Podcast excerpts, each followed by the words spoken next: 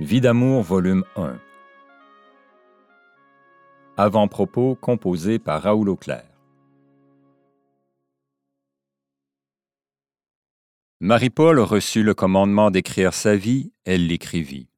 L'ordre lui est donné d'en commencer la publication, et Vie d'amour paraît. Or, rien de ce qui fut un jour écrit n'a été retranché du livre, quand bien même certaines choses soient pour l'or incompréhensibles. Il semble bien que la vie de Marie-Paul ait été à certains égards symbolique, et que, par exemple, à travers ses enfants, aient été figurées certaines phases du destin ultérieur de l'Église. C'est ainsi, en cet exemple, que ce qui fut prédit pour eux et qui était humainement impossible reste encore enveloppé d'un voile. Peut-être aussi s'étonnera-t-on que certains qui furent appelés à collaborer à l'œuvre s'en soient ensuite détachés. Tel est le mystère de la liberté de l'homme et de la constance dans la mission.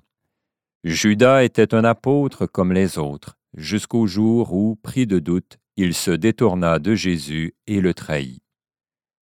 Donc, ce qui est écrit et qui devait être écrit demeure écrit, et rien de ce qui pourrait paraître une ombre ou susciter un doute n'a été supprimé lors de la publication.